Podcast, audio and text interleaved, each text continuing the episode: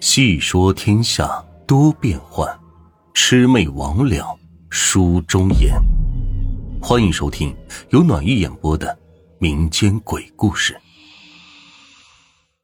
今天这个故事呢，名字叫做《老马遇鬼》。我有个叔叔，名叫做马文三，可惜没啥文化，初中没念完就出去打工了。这干过建筑工人、饭店跑堂，在底层摸爬滚打了二十来年，目前开了个装潢公司，也算是事业有成了。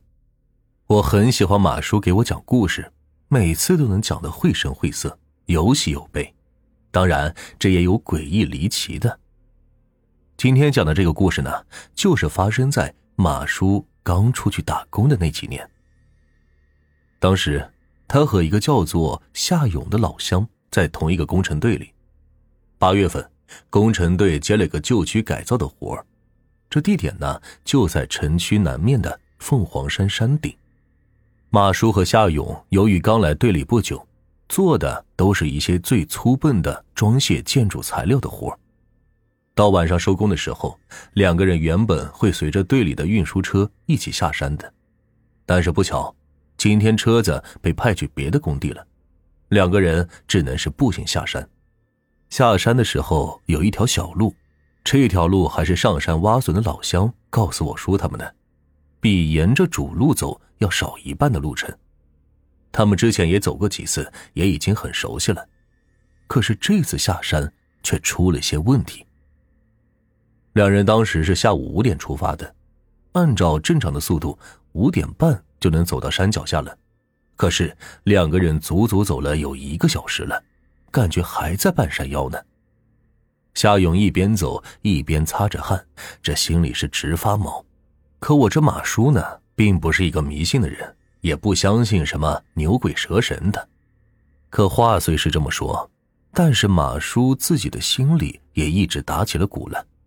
倒不是怕什么鬼打墙，只是这天呢，眼看着就要黑了。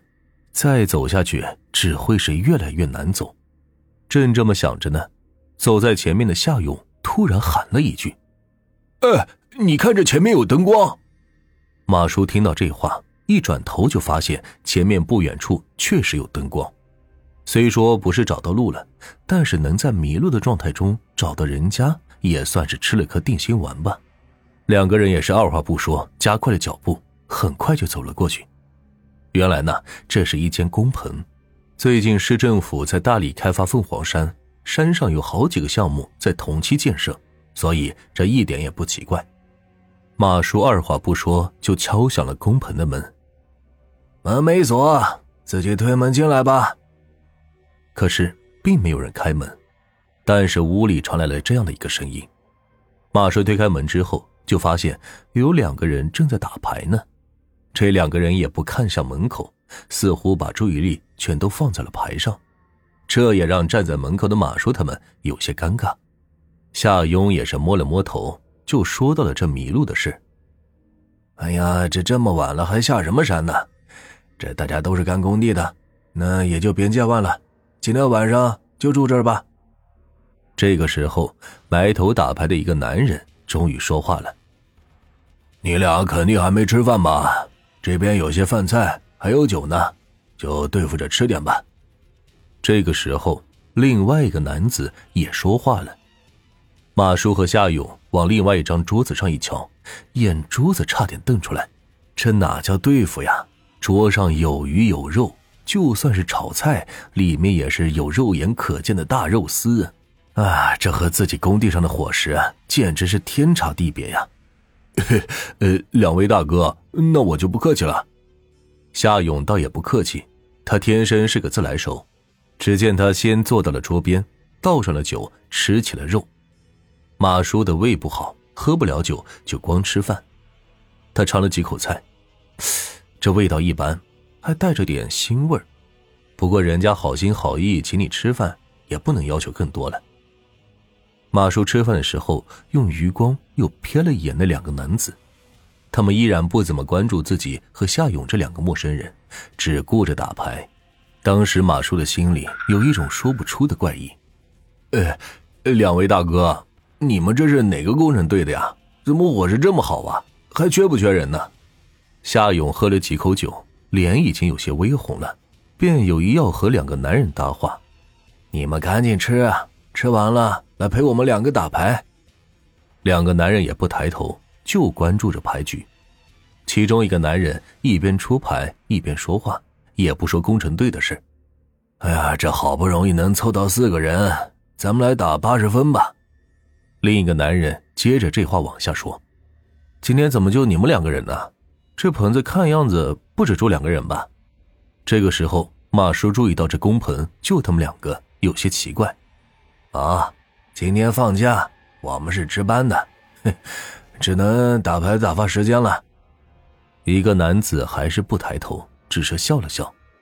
马哥，别问了，我看出来了，这两位大哥是老实人，咱们俩也陪他们打几轮吧。马叔还想问，夏勇却坐下来了。两位大哥，咱光打牌也没啥意思啊，要不弄点输赢的呗？夏勇平时也会和工友赌个牌九或者二十一点啥的，这回看到了牌，又勾起了他的赌欲。便提了个建议。听到这话，两个男子也来了精神。其中一个男子笑了笑：“嘿嘿，有点输赢好玩，那咱就两百块钱一局吧。”“哦哦哦，两百。”夏勇的嘴角明显抽了一下。原本他只是想小赌一把，结果玩的这么大。不过自己提的建议，也只好硬着头皮玩下去了。可出乎意料的是。当晚的牌局上，马叔和夏勇手气特别好，每把牌都很顺。这几局下来，已经赢了有大几百的钞票了。看着桌上的一沓钱，马叔有些不好意思：“呃，两位老哥，咱今天就结束了吧？今天赢你们的钱就还你们一半。”“呃，对对对对，呃，今天我们俩吃你们的，还喝你们的，再赢这么多钱就太过分了。”这个时候，夏勇也是随声附和：“哎呀，没事，这点钱不算啥。既然不想玩了，嗯，咱们再去喝点酒啊。”其中一个男子淡淡一笑，两个男子同时站了起来，夏勇也跟着他们去了旁边的餐桌。马叔却不起身，他愣愣的看着桌上的那堆钱，感觉有些不真实。于是马叔就拿起了一张，对着灯光检查了一番。嗯，钱是没问题，就是手感上似乎轻了不少。哎呦，小伙子，你倒是挺精明的。放心啊，不会给你们假钱的。过来吃点吧。这个时候，身后传来了一个男子的声音：“啊啊，你们先吃吧，我出去解决一下。”马叔站起了身，示意要出去小便。走出工棚，看着夜色正浓，马叔想着，要是找不到这个住处。今晚那就难办了。他随便找了个草丛解手，一泡尿下来，感觉身体一松。等小便完，回头一看，顿时大惊失色。原来的工棚已经不见了，取而代之的是两个坟头。再一看，夏勇正坐在坟头前吃着什么。不用说呀，按照刚刚的安排，此时正和工棚里的两个男子喝着酒呢。马叔看到这个情景，二话不说就跑过去，走进来才发现这坟头摆了些祭祀的酒食。只见夏勇手里拿着一块肉，正拼命的往嘴里塞呢，可是嘴里早已塞满了泥土和杂草，怎么也塞不进去了。或许是嘴里塞了太多的泥土，夏勇的呼吸已经很是微弱了，额头上是一层汗，眼珠子直往上翻。马叔见状，赶紧将夏勇给扶了起来，用力将夏勇嘴里的泥土给抠了出来。随后，他一只手托住他的腹部，一只手使劲的捶着他的背。伴随着一阵干呕，一股带着恶臭的污秽之物从夏勇的嘴里倾泻而出。仔细一看，这吐出来的东西更是五花八门的，有食物，也有泥土、石块和杂草。看到这场面，马叔也不免有些恶心。毕竟这祭祀的菜肉，自己也吃了不少。夏勇在吐完之后，脸上回了点血色，但却没有意识。马叔心想：此地不宜久留，便一把将夏勇扛到了肩上。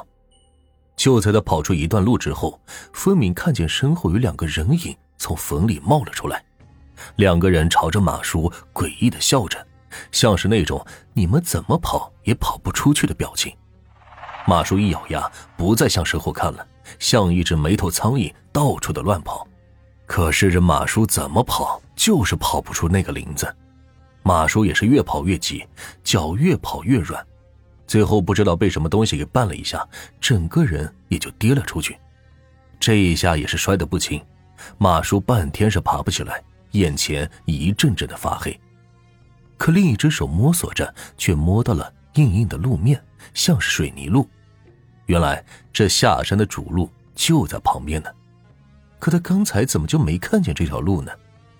有了这条路，马叔也不担心什么了，扶着有些意识的夏勇就下了山。回去之后，夏勇在床上躺了一个星期，总算是恢复了过来，只是胃里一直不怎么舒服，这多半和那天吃了那么多的泥土有关吧。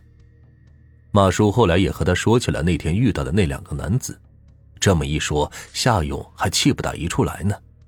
他只记得那天晚上自己正和那两个男子吃饭，可马叔二话不说就把他拉出了工棚。至于拉出工棚之后的事，他就不知道了。